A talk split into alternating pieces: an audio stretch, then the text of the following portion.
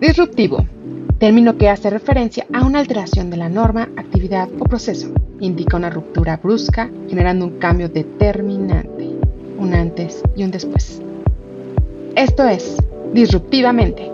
Atrévete a revolucionar tu mente. Hola, hola, ¿cómo están? Yo soy Lisa Costa. Y yo soy José Carlos Martínez. Y esto es Disruptivamente. Bienvenidos, bienvenidas, qué gusto estar aquí una vez más con ustedes. Estamos llegando a este episodio número 12, ya 12 episodios. Muy bien. estamos muy contentos de poder seguir aquí con ustedes. En este episodio vamos a hablar del tema ¿Y tú de qué huyes?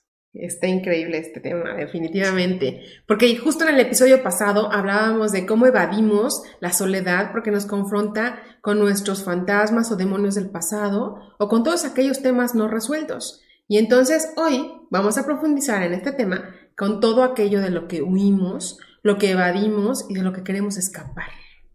Así es, pues vamos justamente a hablar, ¿no? De cómo vamos negando las cosas eh, y una de las formas de negación que más utilizamos es justamente la evasión. Entonces, al nosotros no querer ver las cosas, al no querer aceptarlas, ya sea consciente o inconscientemente, realmente estamos eh, huyendo, estamos evadiendo estos temas que nos duelen, simplemente muchas veces como un mecanismo de defensa que ha creado nuestro ego para protegernos del dolor, algo que ya nos dolió antes, algo que ya nos lastimó antes, no queremos volver a tocarlo, no queremos regresar ahí como una forma, vuelvo generalmente es inconsciente, de no volver a sufrir, no volver a sentir eso, pero no nos damos cuenta de que al estar huyendo, al escapar, al evadirlo, eh, realmente no estamos confrontando y no estamos logrando sanar. En vez de poder ver las cosas, sanarlas, resolverlas, terminamos negándolas, terminamos evadiéndolas y esto se va quedando dentro de nosotros. Vamos a ir hablando poco a poco en este episodio de cómo eso que guardamos, se va convirtiendo eh, en algo que nos lastima a, largo plazo o que nos lleva, como ya lo hemos dicho antes en otros episodios, eso que no hemos resuelto nos lleva a ir repitiendo los patrones una y otra y otra vez. Entonces, pues bueno, vamos a ir tratando de desmenuzar justamente eh, los escapes la evasión, la negación, cómo huimos de todo esto eh, y lo que hay detrás, ¿no? De qué estamos huyendo, qué tipos de escapes utilizamos y qué podemos hacer para eh, evitar caer en, en, este mecanismo de cierta forma, porque es supervivencia, pero la supervivencia tal vez te ayuda a sobrevivir, por así decirlo, pero no te permite vivir en verdad. O sea, te, te, aleja de la vida, te aleja del bienestar, de la paz, de la alegría, de la plenitud. Entonces, mientras nosotros sigamos en esa evasión, tal vez el escape te da un bienestar inmediato, ¿no? Te da como una sensación por un momento, es como el azúcar que te da esa sensación de bienestar o el café que te despierta un momento, pero luego viene la pasa recaída. El efecto, pasa el efecto y es cuando de nuevo caes en la cuenta de la situación y que estás inmerso en el mismo tema del que estás huyendo o intentando escapar, ¿no? Entonces, pues hoy vamos a platicar un poquito y nos encantaría que nos escribieran ¿Ustedes de qué están huyendo? Si se han visto en esta circunstancia o no. ¿Qué es aquello que les duele tanto que no quisieran ni pensar en eso? Compártanos, de verdad, en redes sociales, escríbanos. Nos encantaría conocer de pronto sus, sus historias de vida que también deben ser tan interesantes y tan eh, profundas, ¿no? Con aprendizajes de cada uno de ustedes estaría muy bonito conocerlos para nosotros. Sí, definitivamente, nos encanta poder escucharlos, poder saber qué está pasando y también cuáles son sus escapes más comunes, ¿no? Aquí vamos a ir enlistando algunos de ellos, eh, pero pues la idea también sería ver cuáles son los más recurrentes para ti y seguro de todo lo que hablemos acá te va a ayudar tal vez a tomar conciencia de algo que has hecho, recuerdo para mí ha sido así, ¿no? En algún momento eh, darme cuenta de algo que hacía inconscientemente y que no había caído en cuenta de que eso era una forma de, apagar o querer callar o querer evadir tal vez algo no resuelto, una emoción, un miedo, un dolor del pasado, una herida no resuelta. Entonces, eh, pues bueno, vamos a ir, a ir desmenuzando todo esto y hay un, hay un tema bien interesante con los escapes o, estos, estos mecanismos que usamos, ¿no? Porque lo decíamos, te dan un bienestar inmediato, una sensación de que tal vez te, despejas de eso, se te olvida por un momento o tienes una sensación de aparente calma o aparente bienestar, pero cuando pasa un tiempo tienes la recaída, esa es una de las cosas. Pero la otra es que la cantidad de dosis que necesitas para poder llegar a esa sensación de bienestar va haciéndose cada vez más alta. Es lo que pasa generalmente con las drogas y todo este tipo de cosas, pero vamos a ver cómo muchos de estos escapes generalmente vas necesitando más para poder lograr ese efecto que, estaban cumpliendo, ¿no? Entonces, esa es la parte más peligrosa, creo, de estos escapes, de cómo se van haciendo estas obsesiones y cada vez necesitas más. Entonces, si tú no lo vas reconociendo a tiempo, esto va convirtiéndose en una obsesión y te va quitando cada vez más de tu vida y va generando un problema en, distintas áreas de tu vida. Entonces, creo que esta es una de las partes más eh, tal vez negativas o, difíciles de esta parte de los escapes o las fugas. Claro, porque aparte te trae esa satisfacción momentánea y como bien lo dices, es necesario como más dosis, ir aumentando la dosis. Pero vamos a ir aquí platicando acerca de los tipos de fugas o escapes y que, que normalmente usamos, porque yo creo que todos hemos estado al menos en una situación similar. ¿Y para qué usamos en específico cada uno de ellos, ¿no? El primero podríamos hablar, eh, sin duda, de la fiesta, ¿no? El alcohol, drogas, bueno, puede ir inmerso en ese momento de fiesta, pero que definitivamente, eh, bueno, a mí me ha pasado en algún momento, ¿no?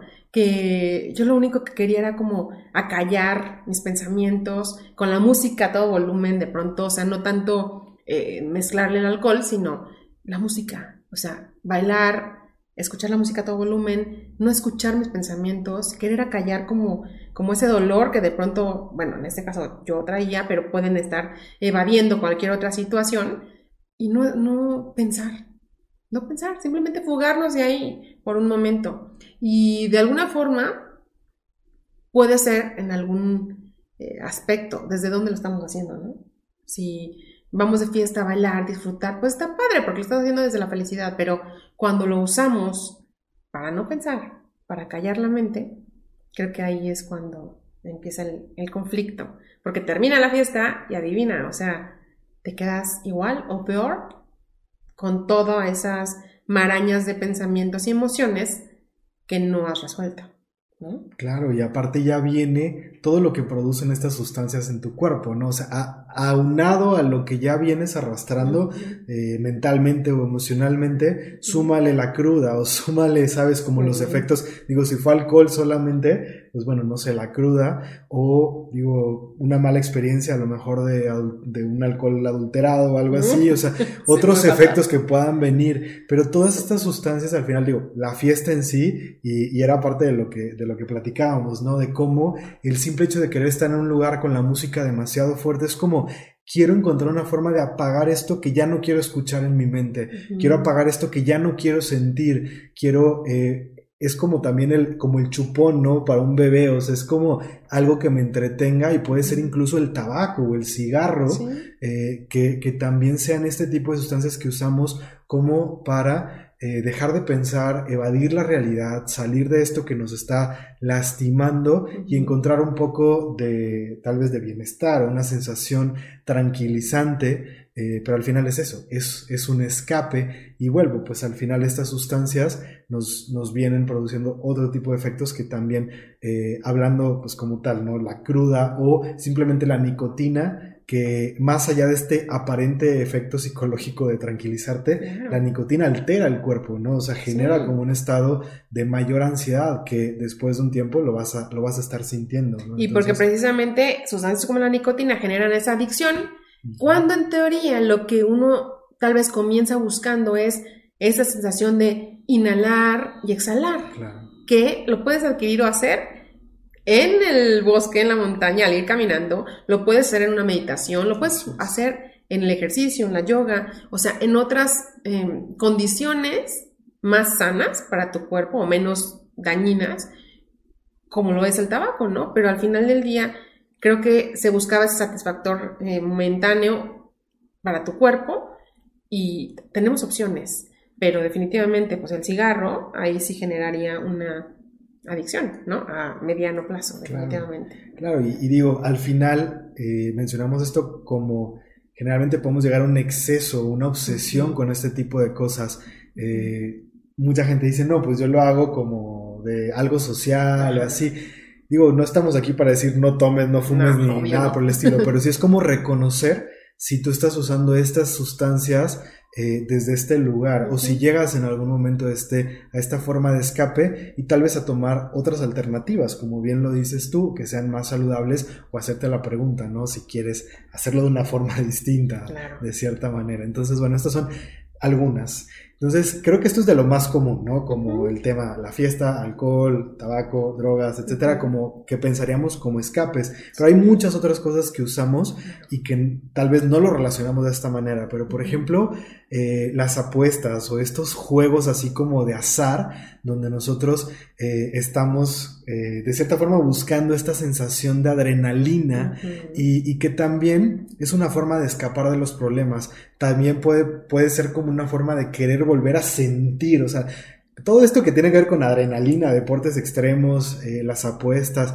digo, sabemos que el tema de las apuestas se puede convertir como tal en ludopatía, ¿no? En, una, en una adicción, en una enfermedad, en un trastorno que ha llevado a muchas personas incluso a, perder todo lo que tienen, o sea, es, algo riesgoso. Hay gente que lo toma como un esparcimiento, como entretenimiento y tal vez tiene ese autocontrol, pero eh, sí hay que ser como muy observadores de cómo estamos aproximándonos a estas cosas porque justo puede ser como una forma, estoy escapando de ciertas experiencias de la realidad simplemente buscando volver a sentir esa adrenalina porque al sentir la adrenalina tal vez yo me había apagado emocionalmente y es lo único que me hace sentir vivo, tal vez había perdido el sentido de vida y es lo único que me hace volver a sentir algo. Y eso pasa mucho, creo, con los deportes extremos, ¿no? Con, esta parte de la adrenalina, las carreras, los coches, ¿no? La velocidad. Es como volver a sentir cuando nos hemos apagado emocionalmente. Claro, y con respecto a esto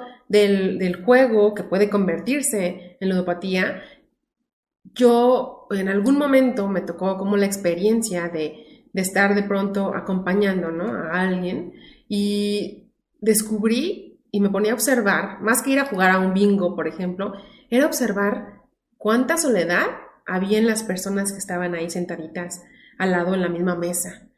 Y la mayoría eran, pues, personas ya adultos mayores que probablemente, y por las conversaciones también me daba cuenta, eran eh, como señores que sus hijos ya habían ido, ya se habían ido de su casa, entonces tal vez era su propósito de vida ser padres. Y cuando ya eh, el síndrome del nido vacío, que los hijos se van, pues ¿qué más queda, no? Entonces, yo sí creo que, lo que desde lo que yo observé en ese momento, era como esa soledad que estaban en su casa, en su, en su hogar, pues tenían que ir o acudían todas las tardes religiosamente, a partir de las 5 de la tarde, porque es el primer juego de bingo, y encontraban ahí personas similares o con sensación similar. Y se hacían amigas y amigos y entonces convivían y el café y... O sea, está padre de alguna forma porque se hacen compañía, pero como tú dices, mientras tengan ese autocontrol y sepan que lo hacen como para la convivencia y sepan retirarse, ¿no? En su momento. Pero cuando lo hacen desde la soledad, y de, sí se puede generar ahí, o sea, salir a las 2 de la mañana del bingo, y, o sea, pasar literal el resto de sus días, o estar desde las 11 de la mañana, porque ya los abren ahora muy temprano. Es porque tal vez no se encuentran y no quieren saber, no quieren llegar a casa o no quieren tener como el tema de ¿y ahora qué hago aquí? ¿Solo o sola? Claro, ya, ya donde estamos llegando a estas actitudes donde o estamos descuidando, por ejemplo, la familia, porque hay, hay veces que pasa eso, ¿no? Eh, el hombre o la mujer se la pasa en el, en el casino, por ejemplo, y, y, ya, o sea, en la familia están esperando al papá o están esperando a la mamá, nunca llega, resulta que se la pasó en el casino, y empezamos a tener como estas consecuencias, y es donde empezamos a ver que esto se está convirtiendo en algo más.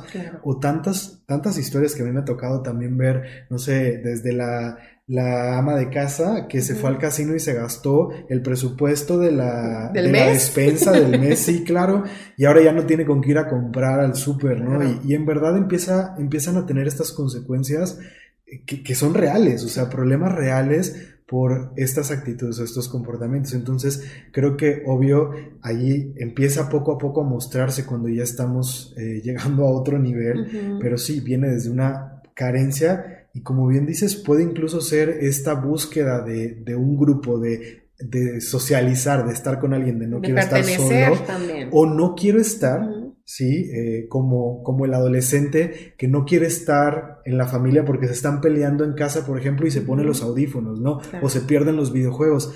En este caso podría ser lo mismo un adulto de me voy al casino porque no quiero estar en ese ambiente, no quiero llegar a casa a pelear con mi pareja o no, ¿sabes? Estás escapando de cierta forma de estos problemas, ¿no? También. Sí, claro. Claro. Y, e igual de importante, por ejemplo, es el tema de la comida. O sea, ¿cuántas veces que nos sentimos ansiosos o tristes? Las típicas películas nos venden de, ay, el bote de helado de chocolate y ahí estás en pijama y come y come, ¿no? Eh, digamos que químicamente puede tener cierta razón, chocolate eh, te genera ciertos químicos a tu cerebro que te levanta un poquito la energía o la emoción, pero también es muy cierto que tu cuerpo habla de lo que le estás eh, evadiendo, o sea, nos comemos los problemas que no queremos enfrentar. Y eso es muy cierto, en la biodescodificación, eso, de eso trata, o sea, podemos ir descifrando, dime de qué, qué parte de tu cuerpo eh, está engordando y te diré qué es lo que te está doliendo, ¿no? Entonces, es también un tema importante que a veces no detectamos y pensamos de, ay, es que, ay, nada más estoy aquí, este, botaneando, ¿no? En la tarde. Pero, ¿qué tal? O sea, si ponemos a, darnos cuenta en nuestro día, ¿qué, ¿qué alimento estamos consumiendo? ¿Qué calidad de alimento estamos este, ingiriendo? Definitivamente. Y checar las cantidades, o sea, de verdad. ¿Por qué lo estamos haciendo, no? ¿Desde dónde? Si desde el antojo así rico que ya no manches, muero por un pastel de chocolate y te lo comes con toda la delicia, o estás viendo la tele y ni siquiera te estás percatando de qué te estás llevando a la boca, ¿no? También. sí, y esto es muy aprendido. Eh, muchas veces de niños aprendimos que, por ejemplo, cuando estábamos tristes, a lo mejor nuestros papás o la abuela nos consolaban con eh, con alimentos, ¿no? Con dulces. Y, tendemos a buscar cosas parecidas o lo mismo justo que nos daban nuestros papás cuando estábamos chiquitos, ¿no? Entonces, a lo mejor así me calmaban las, las rabietas, perdón. sí, ¿no? Cuando yo me ponía, no sé, así muy loco y me querían calmar, a lo mejor me daban una paleta, por ejemplo, me daban helado, me daban eh, pan dulce. Y a lo mejor justo cuando yo estoy enojándome, busco eso. Entonces, empezar a tomar conciencia de estos patrones que nosotros aprendemos, pues ser muy interesante porque entonces al reconocer la emoción puedo evitar caer en comer obsesivamente o compulsivamente ciertos alimentos. Y es interesante también observar mi forma, como lo decías tú, mi forma de comer. O sea, realmente estoy comiendo lento, estoy disfrutando el alimento o, por ejemplo, me estoy comiendo, no sé, tostadas, totopos, cacahuates, ¿sabes? Esto que cruje y, y, estoy hasta como enojado, mordiendo con fuerza porque es una forma de estar canalizando mi enojo, mi rabia a través de, de estar comiendo. Entonces, mucha gente come por ansiedad, por estrés, por miedo, por dolor, por tristeza, por enojo. Nos pasa, ¿no? O sea, de cierta forma lo podemos ver como una forma de calmar lo que sentimos o incluso de consolarnos como, eh, como una forma de recompensa. Hay veces que se confunde incluso el amor propio con esta parte de, consolarte y, de darte, ¿no? O sea, como que, ay, es que me amo y entonces me voy a dar un chocolatito, me voy a dar chance de comer y, no hay que confundir, ¿no? Hay que tener cuidado en eso. Caer en los placeres, ¿no? En que todo te quieres conceder y no, no es así. O sea, sí es muy cierto que de pronto cuando estamos tristes podemos asociar precisamente esos alimentos, no sé, lo que decíamos hace rato, ¿no? De las galletitas con el café y que eran justo las galletas que nos daban a nuestras abuelas, que en ciudades distintas, pero coincidimos en eso y yo sí tuve una sensación como de, eh, de esa parte de recordar a mi abuela, de lo que sentía, del momento, los que pasábamos juntos, juntas, perdón, y, nos pasa muy seguido, o al menos a mí me pasa muy seguido. Es como querer, quiero una concha de chocolate porque eso me recuerda mi infancia, mis momentos que no había problemas de ningún estilo para mí. Y, dije, y quiero recordar o regresar ahí, ¿no? De pronto, para jugarme a veces de la realidad o de mi presente. Entonces, esa asociación Sí, son asociaciones, entonces hay que, pues hay que observar y tomar Claro. conciencia, porque a lo mejor es darnos cuenta de si lo estamos haciendo o no lo estamos haciendo, y hay veces que es tan compulsivo que cuesta mucho trabajo eh, salir de estos patrones, hasta que no volteamos a ver lo que está detrás y no resolvemos ese tema, no podemos dejar de eh, tener este comportamiento, porque se hace como muy compulsivo, entonces... Sí. Bueno, ese es otro punto que suele pasar. Y esto es, vuelvo, como que poco a poco vamos llegando a lo mejor a otros que no son tan evidentes o que muchos a lo mejor no los tenemos tan conscientes. Entonces, si viste, los primeros son como los más evidentes, ¿no? Pues que si el alcohol, que si la droga, o sea, estos, pero vamos a ir entrando a otras capas que, vuelvo, estas cosas es importante saber que, vaya, no tiene nada de malo que digas realmente hoy me doy el gusto y quiero, o sea, sabes cómo llevar una alimentación balanceada, no se trata de llegar a los extremos y de nunca como este chocolate Ay, o no. nunca, o sea, No digo, cada quien toma sus decisiones, pero no estamos hablando de eso, sino de reconocer cuando esto se está, se está llevando a un, a un comportamiento excesivo que está teniendo consecuencias Sí. y que realmente lo estás haciendo muchas veces desde esa inconsciencia para salir de algo, para evadir, para dejar de sentir o dejar de pensar, como darle esa recompensa, ese, ese, esa pequeña sensación de bienestar a tu organismo este, y que deje de, de estar, en- bueno, estás evadiendo la realidad. ¿no? Entonces, otro que, que tal vez, eh, vuelvo, no nos damos cuenta, pero es hasta con los amigos podemos correr a evadir la realidad, ¿no? ¿Qué tal? Para... ¿Cuántas de ustedes o cuántos de ustedes de pronto, bueno, mujeres y hombres cambian un poquito, pero al final acabamos en el mismo punto, ¿no? Nos reunimos con nuestras amigas, amigos, y para victimizarnos, para no tomar la responsabilidad, para que nos digan lo que queremos escuchar. De repente hay amigos así, ¿no? O sea, yo no digo que todos en general, pero puede ser, puede haber amigos así. Claro, hay círculos que se basan en eso, ¿no? Ajá, exacto, que nos reafirmen, no, no, no, es que tú, o sea, eh, te dejó ir y entonces que boca de su parte, de la parte de la pareja, o etcétera, el tema que estén hablando, porque te dan por tu lado. Y por eso es que a veces también se busca estar en, dentro de ese círculo o ese ambiente eh, gran parte de tu día o de tu semana, porque estás apagando ese fuego o esa culpa o lo que tú traigas sin resolver a través de sus vocecitas, ¿no? Claro, buscamos ese- esa pertenencia, buscamos llenar ciertos vacíos eh, internos, una cuestión también afectiva que estamos buscando y, y sobre todo a veces también caemos eh, justo en este patrón de victimización, como dices, de que no me quiero hacer responsable, no quiero darme cuenta del, tal vez de cómo yo participé en esta situación, de cuál es mi responsabilidad en eso que sucedió, eh, mi 50, ¿no? O mi mitad de, de esto. Y entonces justo como que corro a, a estos lugares donde nos victimizamos o yo me victimizo y me reafirman. Entonces eso también nos, nos puede llegar a pasar. Claro. O, o busco los amigos donde es muy superficial, ¿no? O sea, donde solo hablamos de cosas que a lo mejor no tienen relevancia, pero el punto es, quiero salir de, o sea, quiero dejar de pensar de estas cosas, ¿no? Entonces, vuelvo, todo puede ser en un equilibrio, Claro. pero ¿qué pasa cuando ya me estoy yendo con los amigos prácticamente todos los días, todas las noches saliendo del trabajo, quiero estar con amigos, quiero irme a una otra o a otro lugar, estar afuera de la casa todo el tiempo, porque tal vez es justo una forma en que yo no quiero llegar a casa para no enfrentar, otra vez volvemos a lo mismo, para no enfrentarme con mi pareja, para no hablar de las cosas importantes, para no voltear a ver temas que tengo, ¿no? Y ahorita vamos a hablar justamente de todo aquello de lo que huimos y ahí va a empezar tal vez a, a- a hacer conexión, ¿no? A, juntarse los cables del tipo de problemas que no queremos enfrentar y que entonces tomamos estos, estos escapes, ¿no? Otro tipo de fuga yo creo que también es el trabajo. O sea, creo que una cosa es de pronto utilizar la terapia ocupacional a nuestro favor, precisamente para, eh, como parte de nuestro proceso, pero no como el todo. ¿Ok? Creo que es muy distinto cuando de pronto venimos de una situación difícil, dolorosa, eh, sea cual sea, que te haya generado esa emoción o ese sentimiento de dolor o de decepción, y entonces nos volcamos a trabajar y trabajar y trabajar.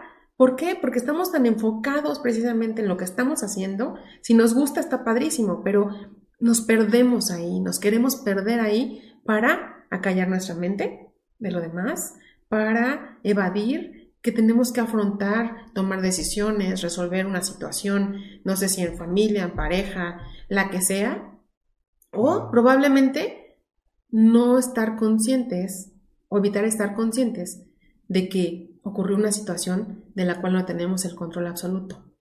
Y no hay nada de lo que podamos hacer que cambie lo que ocurrió. Entonces, ¿qué hago? Dedicarme y enfocarme a lo que sí puedo resolver, a lo que sí puedo hacer, en lo que me siento bien o bueno haciéndolo, y entonces evado lo que no puedo resolver o que no está en mis manos, ¿no? Y, muchas veces es también como algo más frío, algo más mental, ¿no? El trabajo, y eso hace que, que de cierta forma, huyendo de emociones, si yo viví algo que me lastimó, que me rompió el corazón, etcétera, puedo cerrar mi corazón, puedo poner corazas y me, refugio en el trabajo para desvincularme. No quiero volver a tener vínculos. Si yo viví, por ejemplo, una traición, a lo mejor ya no quiero volver a vincularme cercanamente a otras personas y termino volcado en el trabajo para no hacer vínculos eh, íntimos o cercanos, tal vez ni siquiera con amigos. O sea, no quiero crear estos lazos humanos reales, profundos, porque no quiero volver a sentir, no quiero volver a sentir que, pierdo el control y que me pueden lastimar o que estoy cediendo mucho terreno en mi vida y que me pueden volver a lastimar. Entonces, el trabajo puede ser un, refugio que, utilizamos también para apagarnos emocionalmente y para no sentir dolor, para que no nos vuelvan a lastimar como una especie de protección. Sí, por supuesto. Otra súper importante que a lo mejor de repente podemos perder de vista, las compras jugarnos en las compras. ¿Cuántas películas hay de pronto también que nos hablan de esto, ¿no? De cualquier situación, cualquier cosa se puede resolver, vámonos de shopping. Y pues la verdad es que no, o sea, el tema es, si es un bienestar muy instantáneo, a veces hasta en lo que dura el pago con la tarjeta que se escuche, ¿no? El, el cobro o la caja registradora, se habla mucho de que asociamos eso, nuestra mente asocia eso como un bienestar, depende para las personas que hayan pasado por este tipo de situaciones o compramos desde la carencia afectiva porque sentimos que nos hacen falta cosas. Entonces, de pronto, yo también de algún momento viví esta situación, ¿no? Que sentía que no quería que se me acaban las cosas porque... Porque estamos tratando de llenar un vacío, que, no podría llenar de otra forma. no hay nada externo que lo va a llenar, pero digo, por eso compramos compulsivamente, ¿no? Compras y, nada lo llena. Claro, y entonces después de eso y que te das cuenta, pues viene otra vez la carencia, el vacío, la tristeza. Entonces, realmente es otra forma en que nos podemos fugar y sentir que tenemos el control de nuevo de algo, porque lo demás no lo podemos controlar. O sea, a veces nos fugamos precisamente de la falta de control de las situaciones que se nos fueron de las manos, que por una pérdida, por una muerte, pues no había nada que podríamos hacer para evitarlo y entonces decidimos enfocarnos en otra cosa donde sí podamos tener ese control, ¿no? Claro, y, el tema aquí es lo mismo, ¿no? Cómo llegamos a un punto donde podemos comprar excesivamente al grado de ponernos, o sea, poner en riesgo, no sé, el presupuesto básico que tenemos eh, para cosas esenciales y, ahí es donde se empiezan a, también a crear problemas, ¿no? Entonces, eh, esto podemos ver que así como lo de la comida, también puede haber asociaciones desde pequeños de que a lo mejor cuando yo pasaba algo difícil en mi vida o estaba sufriendo por algo como niño, a lo mejor mis papás me compraban algo para consolarme. Y también se crea esa asociación. Tal vez desde niños fuimos creando esas asociaciones de cuando me siento así, entonces compro algo. O si yo hacía un berrinche, entonces mis papás me compraban cosas para que yo me, me calmara. Y esto mismo pasa como adultos, volvemos a repetir este tipo de patrones. Y obvio, aquí también entra todo el tema del condicionamiento social a través del marketing y todas estas necesidades creadas que no son necesidades reales y que nosotros inconscientemente vamos eh, comprándonos, ¿no? Vamos aceptando y empezamos a caer en ese juego también de, todas estas necesidades no reales. O cuando estamos en el papel de víctima, que yo les comento mucho, ¿no? De cuando te pones en el trono de víctima, sientes que alguien te debe algo. Y entonces, ¿qué hacemos? Compramos por nuestro exceso de creencia de merecimiento y para darnos gustos, ¿no? Cuando dicen, me voy a dar un gustito, que no pasa nada. Cuando ya tienen la tarjeta al full y que ya no hay opción, a ver, o sea, ¿dónde quedó? Y de todos modos, después de todo eso, no hay algo que te haga sentir bien, porque no era por ahí el camino, ¿no? Definitivamente es cuando te das cuenta. Sí, claro, completamente.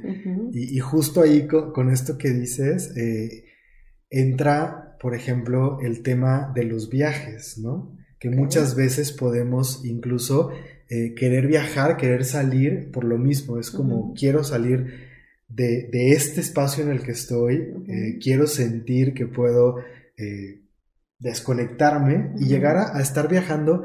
Digo, todos disfrutamos de unas vacaciones, etcétera, pero se puede volver también en algo.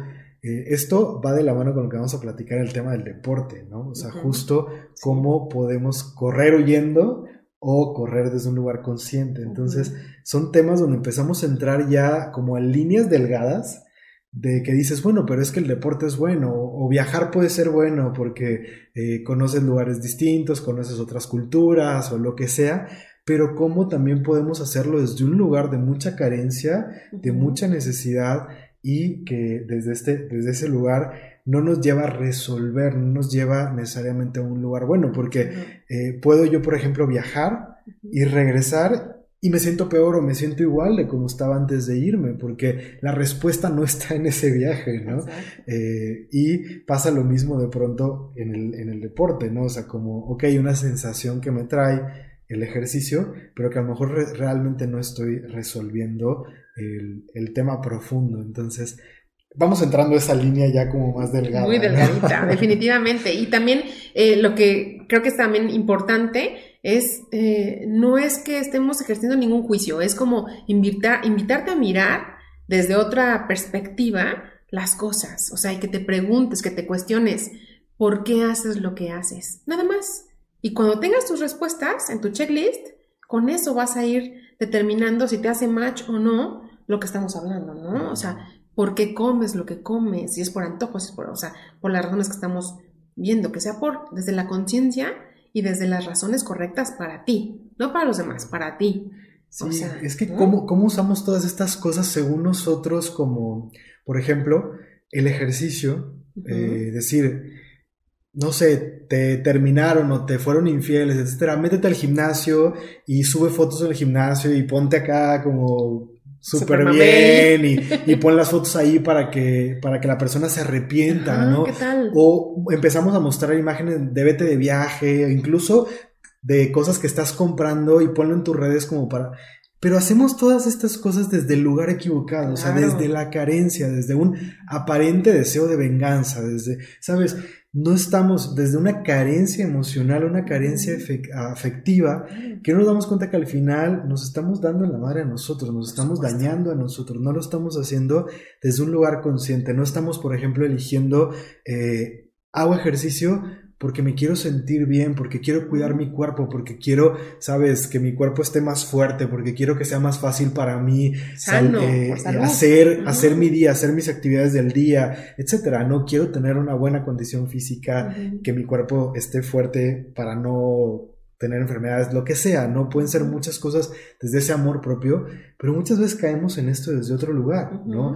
O el viaje, o sea, viajar puede ser desde un lugar de realmente quiero conocer un lugar que anhelo conocer, o quiero viajar para reencontrarme conmigo, para tener un momento de, introspección, o para pasar tiempo de calidad con mi familia. O sea, puede haber muchas razones muy bonitas para hacer este tipo de cosas, pero como muchas veces lo estamos haciendo tal vez incluso inconscientemente desde estos lugares que no son eh, tan sanos, ¿no? Y que vienen justo desde este escape o desde un lugar eh, que no nos va a llevar al, mejor lugar, ¿no? Por supuesto, y creo que aplica definitivamente a todo, o sea, por ejemplo, el entretenimiento, ¿no? Las películas, los videos, las series, Netflix, Prime, hay tantas opciones ahorita eh, de plataformas digitales para ver lo que quieras al alcance de un clic de verdad que creo que nunca había sido tan fácil tener el mundo a tus pies y el acceso. En el momento que tú quieras. En el momento que tú quieras y que le pones pausa y que te vas y regresas al baño o a. Y en tu bolsa, o sea. En tu ya no tienes que hacer nada más que sacar tu celular y. Exacto. Y, y por ejemplo, yo soy cinéfila de corazón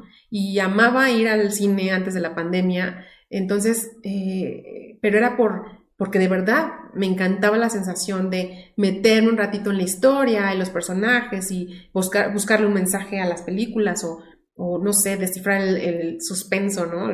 La trama.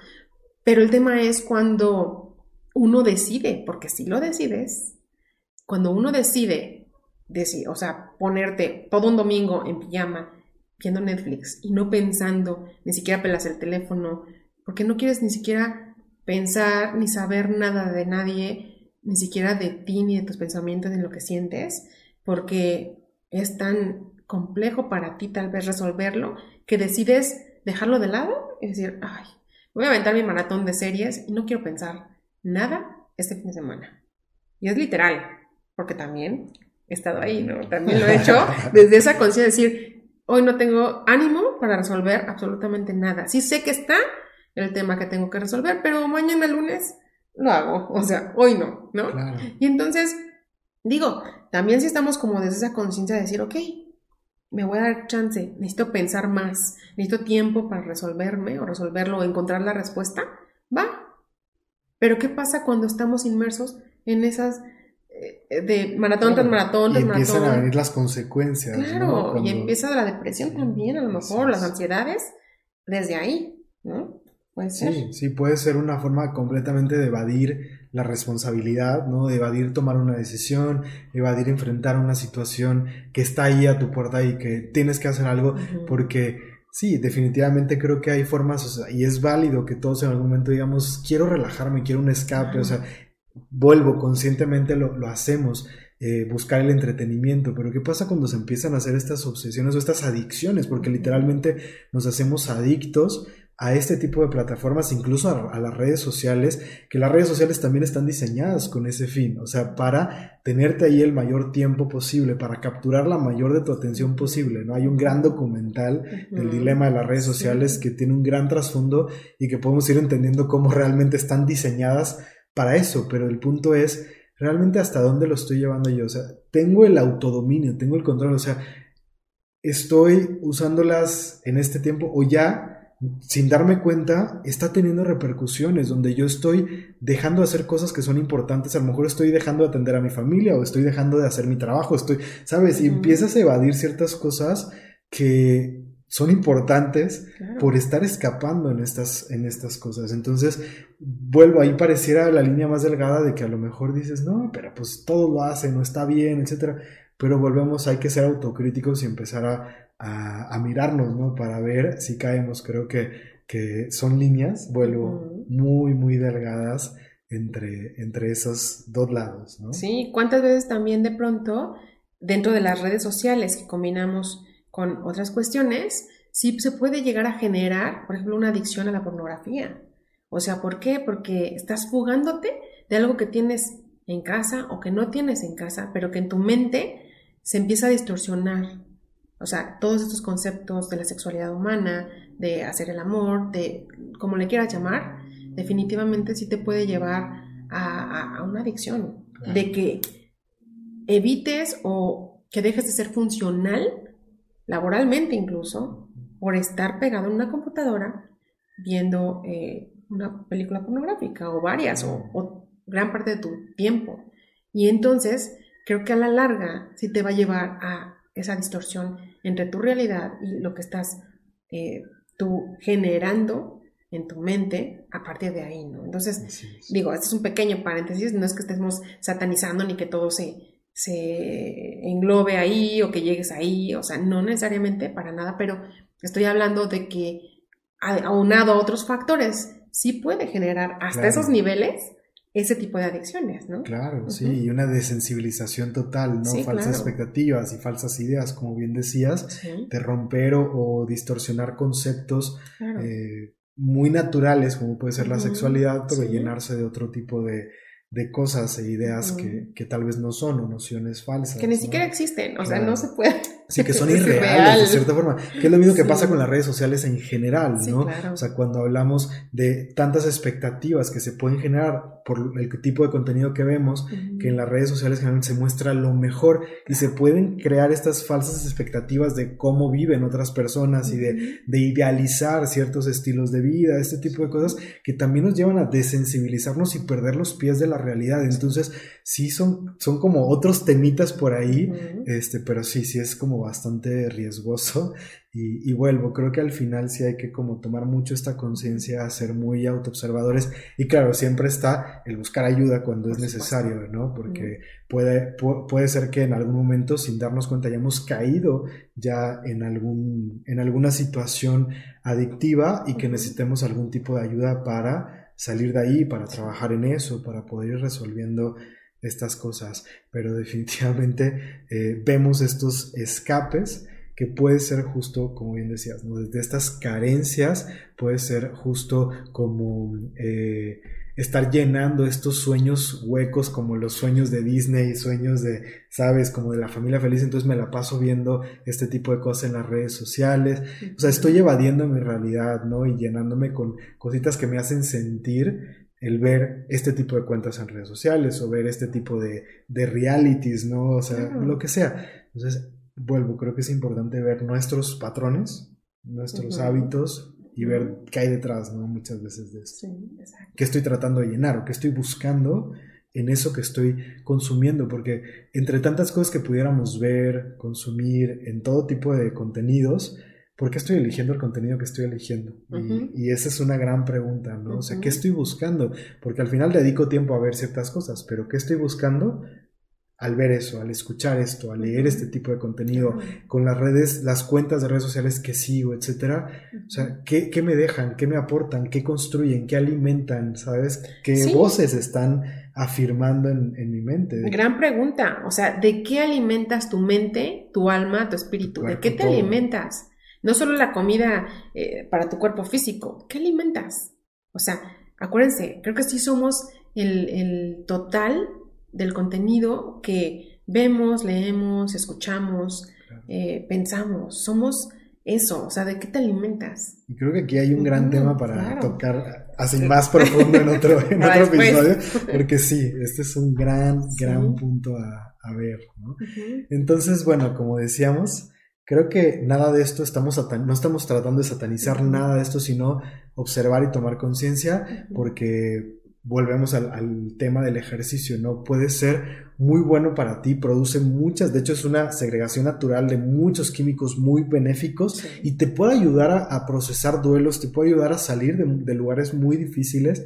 El ejercicio, el deporte, la naturaleza, el montañismo que, nos gusta mucho, todo este tipo de cosas, pero también se puede usar como, este, o sea, puede llegar a convertirse en eso. Yo he dicho, hay personas que llegan a usar incluso la meditación como un escape de la realidad, porque también la meditación puede ser eh, prostituida, por decirlo de alguna forma. O sea, mucha gente cree que la meditación es me siento, visualizo un lugar bonito y veo algo color de rosa, ¿sabes? Me relajo y me olvido de mis problemas, pero realmente en el trasfondo la parte más pura de la meditación es el ser testigo y observador de lo que está pasando en tu interior y en tu entorno. Entonces es ver la realidad como es. en tu aquí en si claro, es en el presente, soy testigo de este momento presente, soy, soy observador de quién soy en todos los niveles, en todas las dimensiones. Pero muchas veces eh, muchas personas que se han acercado a mí, por ejemplo, buscan ese espacio de quiero todo color de rosa y quiero disfrutar la meditación, me quiero relajar, me quiero olvidar de mis problemas.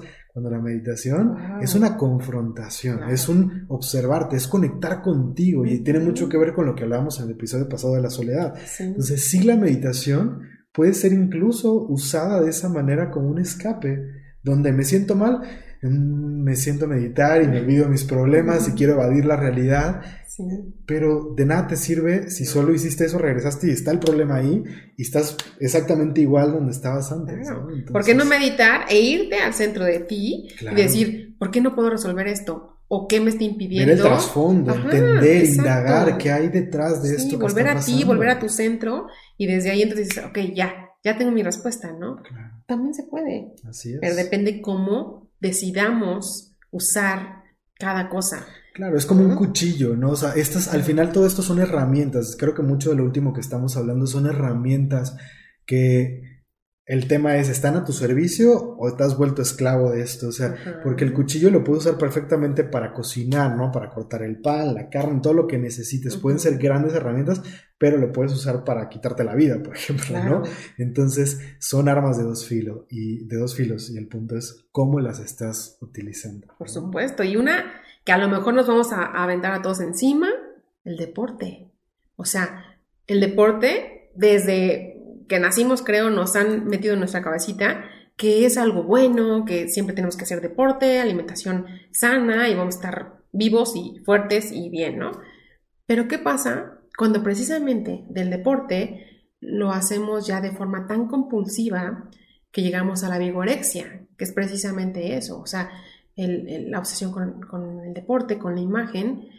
¿Y qué pasa cuando, porque hemos conocido, ¿no? Personas que van, corren maratones, suben montañas, bajan montañas, pero por las razones equivocadas, podemos decir, o Sí, cómo podemos llamar. sí, no sé. Sus no propias sé. razones. Es que no sé Pues, si decirlo pero- equivocadas, pero pues sí que al final están, te meten en un ciclo Ajá. vicioso donde siempre necesitas más, porque Exacto. Viene justamente de estoy usando esto para llenar, tratar de llenar una carencia que tengo. Tal vez fue mi forma de recibir el amor de papá, porque eso era como yo lograba el reconocimiento de papá o mamá. Exacto. Y hay detrás un trasfondo muy fuerte que me tiene siempre en este, en este punto competitivo, donde nunca es suficiente, donde estoy padeciendo mi vida, donde, o sea, realmente estoy sufriendo todo el día matándome por entrenar, por hacer más ejercicio, por verme mejor, pero porque estoy buscando algo, tratando de llenar algo en mi interior. Entonces, ahí es donde estamos escapando de algo, o sea, estamos tratando de llenar algo en nuestro interior y somos, o sea, no somos conscientes de ese círculo en el que estamos entrando, que nunca lo voy a llenar. Claro. Mientras tú disfrutes, padrísimo, hay- o sea, amas hacerlo, pero hay mucha gente que está en estos ciclos y que realmente está sufriendo, sufriendo Claro. su vida, padeciendo la vida, pero no, o sea, es algo adictivo también, ¿no? Se vuelve como, es una necesidad porque estoy buscando tal vez justo ese reconocimiento, donde no me voy a, a parar, no voy a descansar hasta que no tenga la medalla, hasta que no tenga cierta fama, hasta que no tenga cierto reconocimiento, hasta que no tenga cierta imagen, o sea, todo este tipo de cosas el punto es desde dónde lo estoy percibiendo, bueno, porque muchas veces son desde esas carencias. Claro, pues ¿qué pasa con las tenistas? ¿No? Eh, y tantos deportistas olímpicos, por ejemplo, que tienen esa, esa conciencia o ese nivel de que necesitan generar esa medalla y alcanzarla y que ese es su objetivo final y que no hay más que eso. Y cuando no lo logran, pues viene todo a ese nivel de depresión, decepción y porque probablemente algunas lo hacían desde el amor de papá, ¿no? Las estas tenistas estadounidenses que cuánto no han desde pequeñitas trabajado, entrenado, como tú dices, hasta el extremo, precisamente para lograr lo que el papá les ha impuesto como meta final y que yo me podría atrever a pensar que condiciona el amor y que ellas así lo entendieron desde pequeñitas, de que si yo no logro aquí, papá no me ama. Entonces imagínense qué nivel de carga emocional y física tendrán que ejercer para lograr el amor de papá. Sí, o sea, porque- qué complejo, ¿no? Claro, y aquí empiezan a revolverse todos estos conceptos que tenemos alrededor del amor, conceptos que tenemos alrededor del éxito, que por ejemplo, justamente podemos tener estas, estos conceptos de voy a ser exitoso Claro. y voy a estar en paz o me voy a sentir bien y voy a ser valioso incluso del valor personal cuando llegue a este nivel de reconocimiento, cuando Sí. llegue a este nivel de fama, cuando llegue a este nivel, no sé, de cantidad de dinero, o sea, todas estas cosas que tenemos, en- o sea, que aprendimos de alguna forma y que no hemos cuestionado. Entonces, eh, todas estas cosas pueden estar detrás de estas adicciones que generamos, Sí. pero no estamos viendo que hay un dolor en nuestro interior, que hay un vacío, que hay algo que nos está lastimando y que la respuesta nunca va a ser eso externo. O sea, no va a haber nada ni nadie externo que pueda llenar ese vacío. Y podemos estar ahí una y otra vez dándole vueltas y cada vez vamos a seguir empujando la meta más arriba, pero no nos vamos a llenar, ¿no? Porque justamente hay un vacío que solamente se puede llenar desde el interior. Entonces, sí, sí. eh, estamos huyendo de algo que está dentro de nosotros y buscándolo afuera. Entonces, eh, esa es la idea, empezar a reconocer Claro. y, y ver dónde está, qué hay de trasfondo. Y, Sí. y el punto es aquí empezar a ver de qué huimos, ¿no? Entre todas las cosas de las que podemos huir, vamos a hacer una lista por aquí. Digo, ya fuimos ejemplificando muchas cosas, pero como para ponerlas en, tierra y, enlistarlas nos puede ayudar a, tener mejor contexto de qué huimos. Claro, y también simplemente, ¿cuántas eh, memes, no sé si te acuerdas, en el 14 de febrero, de ya está próxima a crearse la nueva generación de montañistas, ¿no? De todos los chicos estos con sus flores y con sus osos de peluche que no les dijeron que no o algo así en alguna propuesta de noviazgo. Y entonces, es verdad, o sea, mucha gente llega al, montañismo, al senderismo, a la carrera, precisamente después de una decepción. No me pregunten por qué, pero lo asocian como que querer correr y sacar ahí todo eso que, no pudieron controlar o resolver, ¿no? Desde ahí. Entonces, ¿de qué huyes? O sea, cuando corres, ¿de qué huyes? ¿O hacia dónde vas? ¿Qué quieres encontrar? A veces corremos para encontrarnos, como lo decías hace ratito, ¿no? O sea, y para qué haces lo que haces, nada más. Claro, porque podemos huir, por ejemplo, de, del rechazo, huir del, del, abandono, de la soledad, podemos huir de todo este tipo de emociones, del dolor y emociones que, que no hemos resuelto en nuestro pasado. Huimos del pasado, huimos de las historias de nuestro pasado que nos hemos contado y que nos lastiman de los arrepentimientos que tenemos, las culpas que venimos cargando y de todo tipo de problemas, ¿no? Problemas en relaciones, problemas en el trabajo, problemas financieros. Creo que de todo tipo de problemas también huimos o evadimos los problemas a través de, de todas estas diferentes mecanismos que hemos, que hemos del dolor, del dolor de una pérdida, de las emociones en general, o sea, llámese enojo, eh, que puede ser egoísmo, envidias, todo lo que puedas llegar a sentir. Vergüenza. Ajá, vergüenza. Lo que decías, rechazo también, definitivamente.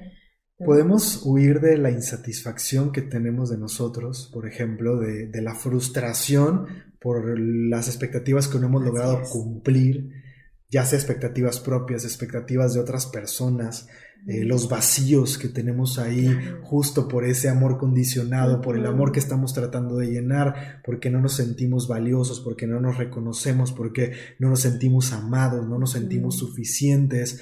Eh, de todos estos sueños no cumplidos que nosotros tenemos y que a lo mejor ni siquiera me he atrevido a escuchar lo que realmente anhelo, lo que realmente sueño, porque estoy tratando de cumplir el deber ser, ¿no? Todo lo que me dijeron que tenía que ser. Claro, o qué tal la presión social también. ¿Cuántas veces no dejamos de lado realmente lo que queríamos estudiar, lo que queríamos hacer o nuestros sueños por que tenías que ser el abogado o el doctor o seguir con la profesión de tu padre? ¿Y cuántas veces no te, no te dejaron, entre comillas, estudiar lo que tú querías, ¿no? Entonces, de eso también se huye, de esa frustración, de esa falta de cumplimiento de tus sueños, de tus propios propósitos, de tus objetivos. También podemos huir, como no, de tomar decisiones. ¿Cuántas veces hay personas, no sé tú, pero yo sí me he topado con muchas personas que evaden tomar decisiones y entonces van haciendo cosas para que tú seas quien tome la decisión, ya sea determinar una relación, determinar lo que sea, o, o simplemente no cargar con esa responsabilidad de las consecuencias de esas decisiones. Y entonces huyen de eso y prefieren que uno sea el valiente, ¿no?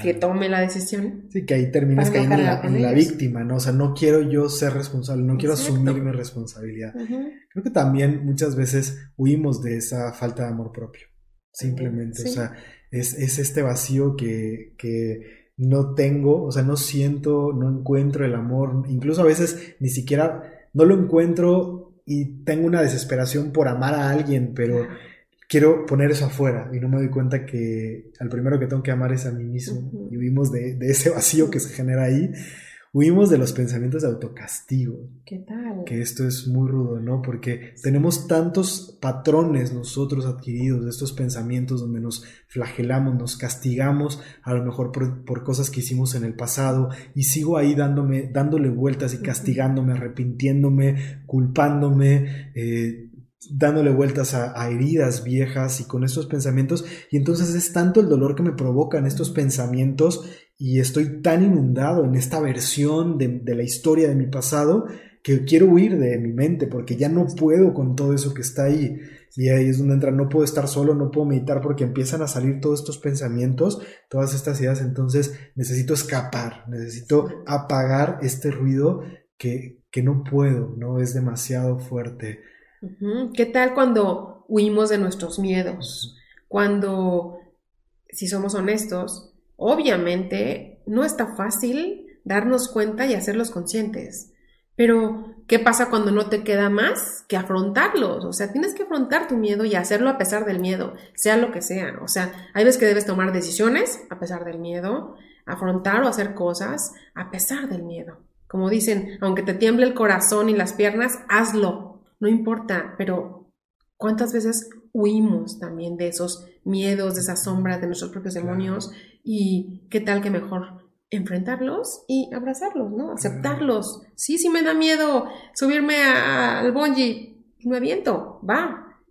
Siempre y cuando sea porque realmente quieres hacerlo, está en tu checklist de cosas que tienes que hacer antes de morir, ¿no? O sea, algo así.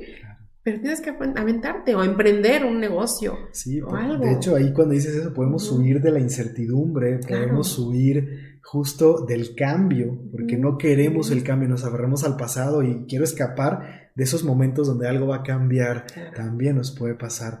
Y claro que llegamos a huir de cosas muy fuertes como heridas profundas, traumas, eh, situaciones traumáticas de nuestro pasado, abusos, ¿no? De este, eh, violencia fuerte. Eh, y aquí estos pueden ser fantasmas o demonios que nos persiguen por mucho tiempo y que a veces muchas personas están usando alcohol, drogas o distintas, no sé, sexo, o sea, distintos tipos de escapes para apagar ese dolor, ese trauma que, está ahí como muy guardado. Y creo que en este tipo de casos puede ser muy necesario buscar ayuda profesional, eh, apoyarte en alguien, pero el tema es que huir no te va a llevar a ningún lado, porque todos estos temas, todo aquello de lo que huimos, eh, realmente tienen varias cosas, ¿no? O sea, pasa un, pasan prácticamente dos, dos, cosas cuando nosotros negamos y huimos de las cosas. Una, todo eso que yo estoy negando y de lo que estoy huyendo va a ir tomando fuerza en mi interior y me va a ir carcomiendo. Entonces voy a tratar de seguir escapando todo el tiempo, pero esto va tomando más fuerza y llega un punto que ya no lo puedo apagar. Ya no hay nada que pueda callar este dolor. Me puede llevar incluso a temas de suicidio, ¿no? Por ejemplo, porque es tanto el dolor que ya no quiero, ya no puedo soportarlo más. O otra cosa que pasa mucho es estoy conteniendo todo esto, pero llega un punto en el que esto me desborda y exploto, termino ese dolor no asimilado, las cosas que yo no he resuelto en mi interior terminan siendo víctimas todos los que están en mi entorno. Me llevo de encuentro a las personas, me hago agresivo, le paso por encima a los demás, termino cobrándome todo eso ante las personas a mi alrededor. Eh, generalmente me voy por uno de estos dos caminos, pero puede ser diferente, ¿no? Si tomamos conciencia. Creo que el otro camino sería precisamente enfrentarlo y sanarlo, tener el valor para tocar, para llegar a la causa raíz de ese tema, de ese problema. Yo siempre he pensado que, por ejemplo, en temas de personas que tienen enfermedad de alcoholismo, drogadicción, etcétera, yo sí creo y tengo fe en que cuando tú logras llegar en el acompañamiento terapéutico con un buen psicólogo especialista en esto, pero si logras llegar a la causa raíz de su problema, a esa herida, a eso que les duele, a eso de lo que quieren huir, creo que no como magia, pero sí puedes erradicar la enfermedad o esa adicción. Porque si lo tomamos en cuenta de que eso es precisamente esa fuga, cuando resuelves la razón o el tema del que se están fugando, no, ya no hay razón de que sigan teniendo esa adicción. ¿Sí me explico? O sea, creo que sí va muy aunado las cosas. Entonces, creo que desde ahí sería como enfrentar, tomar la conciencia, y esto te va a poder ayudar a vivir en paz y desde otra perspectiva y más pleno, sano, emocional, mental y espiritualmente definitivamente, ¿no? Claro, definitivamente. Eh, en este capítulo ya no vamos a, llegar más a, esta parte de cómo sanar o cómo enfrentar las cosas. Lo vamos a seguir hablando en otros temas, en otros capítulos, que hoy nos quisimos enfocar mucho en esto, en cómo negamos las cosas y cómo evadimos, sobre todo, cómo escapamos para entender este mecanismo que usamos y tomar conciencia cuando estamos cayendo ahí, ¿no? Entonces, hacernos grandes preguntas que hemos lanzado por acá, desde dónde estás haciendo las cosas, qué patrones tienes, qué mecanismos estás utilizando para vuelvo, a hacer conciencia y empezar a hacerlo diferente. Tendremos otros capítulos, justo en el próximo episodio. Vamos a ir hablando de un primer paso o una forma en que podemos dejar de huir de la incertidumbre, de, las ganas de tener el control de todo, justamente, y cómo eh, podemos incluso dejar de luchar ante la vida para justo poder llegar a la sanación, a la paz, a la calma. Eh, hay formas diferentes de vivir y no tenemos que vivir sufriendo todo el tiempo. Entonces vamos a hablar de eso el próximo episodio y tenemos pendiente el tema de qué hacer con el dolor. Creo que este es un tema bien importante que tocaremos eh, muy pronto en los próximos episodios de justo, ok, ya tomé la decisión de ver esta situación, de enfrentar el problema, de enfrentar esto, entonces, ¿cómo le hago? No? ¿Cómo me meto? ¿Cómo empiezo a sanar? ¿Cómo empiezo a trabajar? Y, poder desmenuzar más este tema que lo hemos mencionado varias veces y se ha ido quedando ahí, pero justo lo platicaremos eh, próximamente. Por supuesto, y claro que si están en este punto en el cual este tema de hoy les ha hecho un poquito ruido y, y se empiezan a cuestionar cosas y de pronto comienzan a descubrir esa esencia de lo que están huyendo, de verdad, no duden en pedir ayuda o sea, desde la ciudad donde estén o nosotros aquí podemos atenderles con todo el cariño, con todo el corazón y poner nuestros cerebros y nuestro corazón a su disposición para ayudarlos, para más o menos guiarlos por dónde y cómo sanar aquello que de lo que están huyendo.